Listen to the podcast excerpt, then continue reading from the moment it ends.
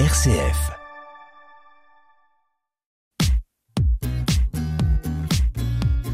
Tous entrepreneurs sur RCF, Alice Létondo. Bonjour à tous, bonjour à toutes et bienvenue dans Tous Entrepreneurs.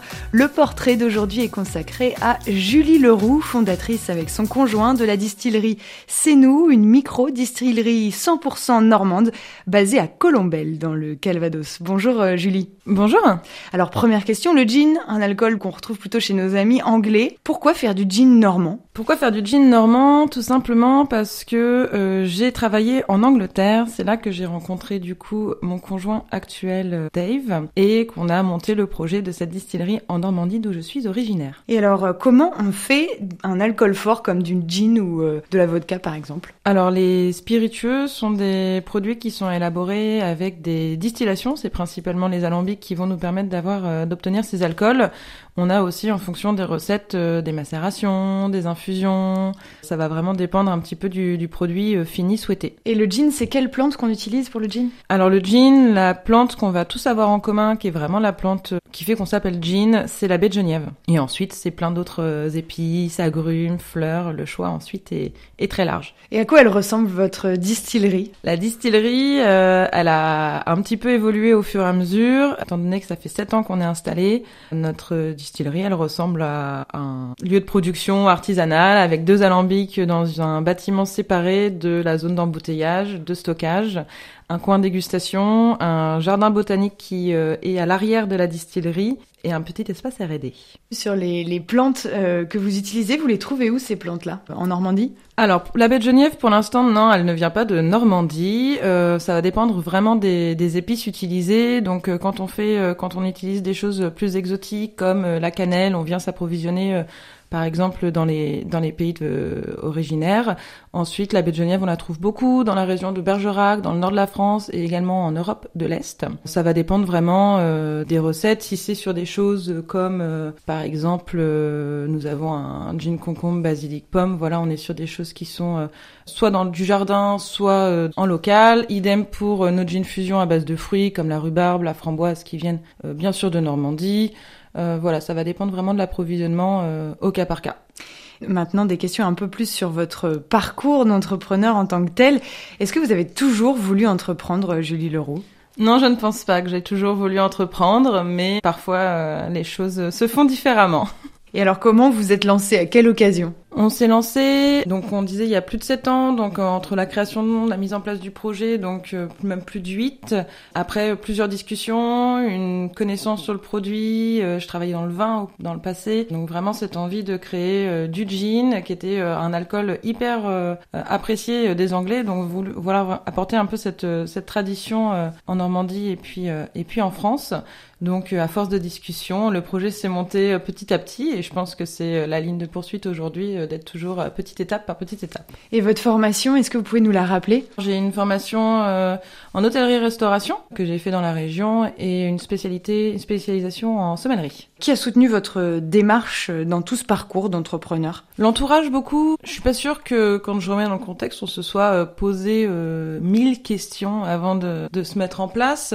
Forcément la famille, euh, les amis, euh, soi-même aussi l'un et l'autre sur le, le projet. Et puis au fur et à mesure qu'on avançait, bah, les clients qui donnent confiance, les fournisseurs aussi. donc voilà un petit peu l'entourage beaucoup à jouer le jeu forcément. Est-ce que vous avez rencontré des défis dans votre parcours d'entrepreneur à deux? Qu'est-ce que c'est que de travailler en couple aussi? Des défis, oui, je pense que... Alors si c'est pas tous les jours, c'est au moins toutes les semaines.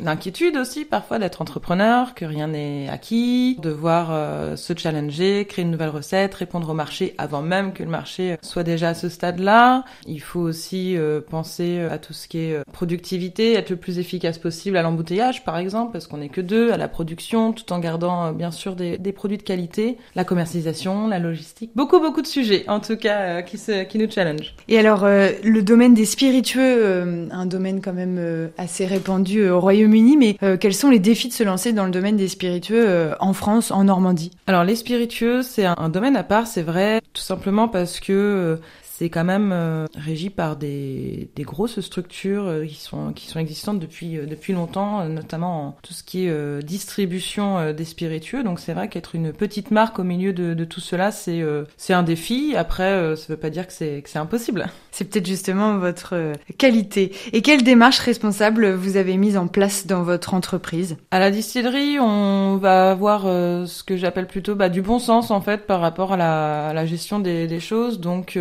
par exemple, sur les alambics, on a besoin de d'eau pour le condenseur pour que la vapeur se remette à l'état liquide au moment de la distillation. On est sur tout un système fermé avec de la récupération d'eau de pluie, par exemple, plutôt que d'avoir euh, du gaspillage.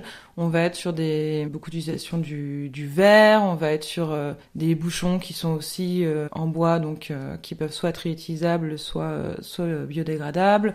On va avoir un compost. On va, enfin, c'est plein de petites choses au quotidien qui sont mises en place. Et alors euh, vous êtes quand même une petite équipe, vous êtes deux. C'est des défis aussi de travailler à deux. Faut être un petit peu polyvalent, on imagine. Oui, il faut être très polyvalent. Et puis, s'il y a des missions qu'on aime moins faire, c'est sûr qu'on risque pas de les déléguer, mais ça demande de l'organisation et, ça se fait. Et alors, euh, est-ce que vous faites partie d'un réseau professionnel et qu'est-ce qu'il vous apporte? Alors, nous, on fait partie euh, d'un réseau de professionnels, notamment avec euh, le Big Bang Café à Hérouville-Saint-Clair. Et de temps en temps, je participe à des apéritifs ou des petits déjeuners avec des clubs d'entrepreneurs. Tout simplement, ça permet de prendre un peu de recul sur sa situation, se rendre compte que ces problématiques sont pas, enfin, sont les problématiques de de beaucoup d'autres entrepreneurs. Et euh, juste le fait d'en parler, euh, généralement, ça rebooste. Est-ce que vous avez suivi une formation euh, pour se former un petit peu au, à tout ce qui est distillerie, spiritueux Non, nous, on avait fait une micro-formation. C'est vraiment beaucoup trop succinct. Il en existe de plus en plus, notamment que les micro-distilleries comme les brasseries se montent de plus en plus à l'heure actuelle. Donc, quand un marché se développe, forcément, les offres qui vont avec aussi.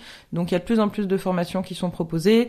Euh, notamment dans la région de Cognac, autour de euh, toutes les questions qu'on peut avoir sur euh, la distillerie, que ce soit la gestion des stocks, que ce soit gestion de la document, des documents douane. Bien sûr, on est sur des, des, produits qui sont quand même très contrôlés, sur les créations de recettes, sur les techniques de distillation pure et dure. Donc après, c'est beaucoup d'essais, c'est beaucoup de d'exercice de son palais également, et puis d'écouter son marché. Et alors, est-ce que vous ouvrez votre distillerie aux visiteurs? Est-ce que vous organisez des petits ateliers pour faire découvrir ce monde-là euh, aux personnes intéressées? Alors nous avons déménagé la distillerie il y a à peu près euh, un an et demi à Colombelle. Donc nous avons un espace de dégustation ouvert le vendredi, samedi. Pas de visite à proprement parler parce que comme on vient de le dire, nous sommes deux sur le site et des ateliers voient le jour en février 2024 autour de la distillation de son propre gin pour appréhender un petit peu euh, cette technique et sur l'assemblage du rhum. Et ma dernière question, un peu la question fétiche de tous entrepreneurs, Julie Leroux.